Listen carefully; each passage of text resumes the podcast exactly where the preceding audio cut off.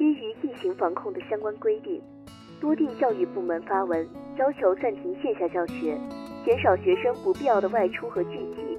作为替代品，在线教育成为更多家长的选择。自己乖乖在家上网课啊！我去上班了。嗯，知道了。唉，唉，非要上网课，上上上，天天上，烦死我了！就不能好好过一个暑假吗？啊！这个公式大家都会背了吗？好啊，让我们先来看一道例题吧。大家呢先自己做，做出来以后把你们的选项都发到讨论区。唉，又是数学，这数学怎么就学不会呢？王者荣耀直播的广告，网课的网站怎么还有这个东西啊？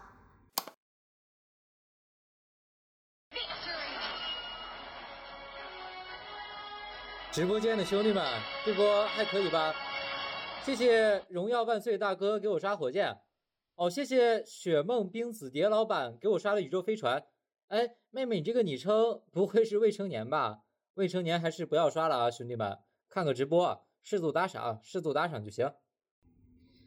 如果让主播注意到我，是不是就可以让他教我打王者啦？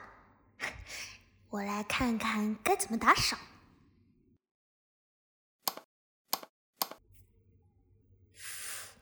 零花钱这么快就用光了，不行，得想办法再弄点钱来。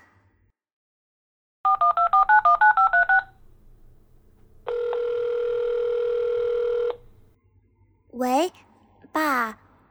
喂，怎么了，宝贝儿？这个时候是上网课的时间吧？爸，我们网课老师说要买教材。好像还有什么提高课程，要几千块呢？我这里钱不够了，你能多转我一些钱吗？你怎么会没钱呢？我不是把我的银行卡绑到你手机上了吗？你刷我的卡就行了。啊？我怎么不知道？那密码是？密码是一二三四五六。爸在忙，学习这方面投入多一点没关系，卡里的钱你就随便花吧。顺便晚上吃点好吃的。爸在这边还有点事，先挂了啊。哦哦哦，好的，呃，谢谢老爸，老爸最好啦。甄英明第一次完全掌管银行卡，人生首次财务自由的他，一天不到就已经给这位主播刷了好几万的礼物。哦，谢谢英明爵士老板给我刷的十个火箭，哇，谢谢老板，老板大气。郑英明的父亲忙于出差，一直没有注意到银行卡的消费记录。直到一周后，他才发现英明这几天居然消费了十几万。经过一番追问，甄父才知道，原来小闺女把钱都花到直播平台低牙里了。他又生气又无奈，于是尝试打直播平台的客服电话，打算要回这些钱。喂，您好，这里是直播平台地呀，请问有什么可以帮助您？我女儿前两天在你们平台充了十几万，可她只是一个初中生，年龄还小，什么也不懂，也是我监管没到位，让她一下子花出去这么多钱。但还是麻烦你们把他花的钱退回来吧。不好意思的，先生，我们平台这边有规定，一旦充钱就不能返还了。可他才十三岁呀，就花了十几万，他根本不知道那些钱的分量，这怎么可以？不好意思的先生，按照本公司用户条款，丽牙直播平台中已经充值到账的钱是无法退还的。很抱歉，不能帮助到您。您还有其他需要帮助的地方吗？甄父对直播平台低牙的回应非常生气，与女儿交流后得知。甄英明之所以会从网课平台转到直播间，是因为点击了网课网站上的广告推送。一气之下，他将两家公司都告上了法院。原告，你的诉请是什么？尊敬的法官您好，我要求直播平台地牙返还我女儿甄英明在他们平台上充值并送出的十五点六万元礼物，同时要求网课平台赔偿一千元精神损失费。理由如下：首先，根据《未成年人保护法》第七十四条第三款，以未成年人为服务对象的在线教育网络产品和服务，不得插入网络游戏链接，不得推送广告等与教学无关的信息。而我的女儿甄英明，就是在上网课的过程中，看到了网课平台推送的关于游戏直播的广告，因此，网课平台的推送内容不符合法律规定，他们理应向我方赔付精神损失费。其次，根据《未成年人保护法》第七十四条，网络产品和服务提供者不得向未成年人提供诱导其沉迷的产品和服务，网络游戏。网络直播、网络音视频、网络社交等网络服务提供者，应当针对未成年人使用其服务设置相应的时间管理、权限管理、消费管理等功能。而抵押直播平台作为网络服务提供者，却没有为未成年人提供防沉迷服务，导致我的女儿甄英明在直播上花费大量时间，耽误学业。同时，该法条还规定了消费管理的限制。但抵押直播平台也没有做到，反而任由我女儿大量充值。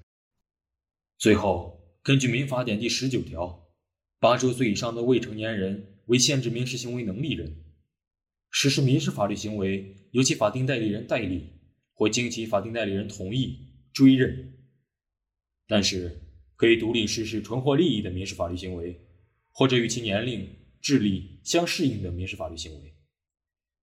我的女儿金英明今年十三岁，是八周岁以上的未成年人，属于限制民事行为能力人。其实施的充值行为需要其监护人，也就是我的追认。我不追认我女儿的全部充值送礼行为，因此我要求抵押直播平台返还我女儿充值的所有金额。好的，原告，你的诉请我已经了解了。那么，被告网课平台。你有什么要反驳的吗？尊敬的法官您好，首先，法律没有任何规定要求网课平台在违反了投递广告的义务后需要赔偿精神损失费，因此原告的第一个请求没有法律依据，我方请求驳回。其次，本案中原告方也有过错，根据《未成年人保护法》第十六条和第十七条，未成年人的父母和监护人有监督保护未成年人。避免未成年人沉迷网络或不良信息的义务，而作为未成年人的家长，原告没有履行其应当履行的义务，从而导致其女儿甄英明沉迷网络、大量充值。因此，即使我方有赔偿义务，在原告也有过错的情况下，也应当大大降低。好的，被告网课平台，你的意见我清楚了。那么，被告直播平台递押，对于原告的请求，你有什么要反驳的吗？尊敬的法官您好，虽然根据民法典的规定，甄英明还是限制民事行为能力人，其民事行为需要监护人的追认，但直播领域非常特殊，我们所提供的服务是及时性的，在甄英明充值并送出礼物的同时，就已经完成了其消费。如果监护人不予追认，我们直播平台方可以退还充值金额。但是原告方怎么把他们已经消费并享受的服务退还给我们呢？如果退款不符合民法最基本的公平正义原理，因此请求法官驳回原告诉请。首先是被告网课平台，虽然其违反了法律关于以未成年人为主要对象的网上教育平台不得推送与学习无关的广告，但法律确实没有规定相应的赔偿责任。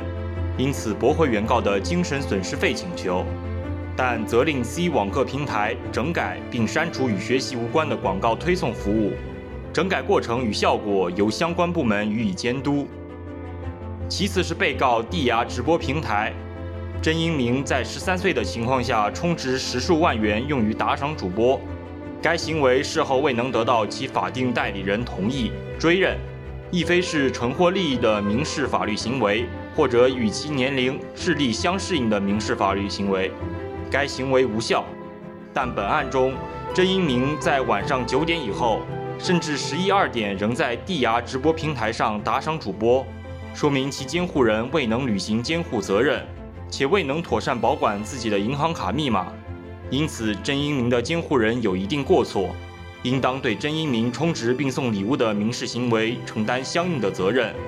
综上，酌定由地牙公司返还甄英明所充值的金额八万元。复旦大学学生法律援助中心和复旦大学留声社联合出品，喜马拉雅普法广播剧第四期，期待下期与您再见。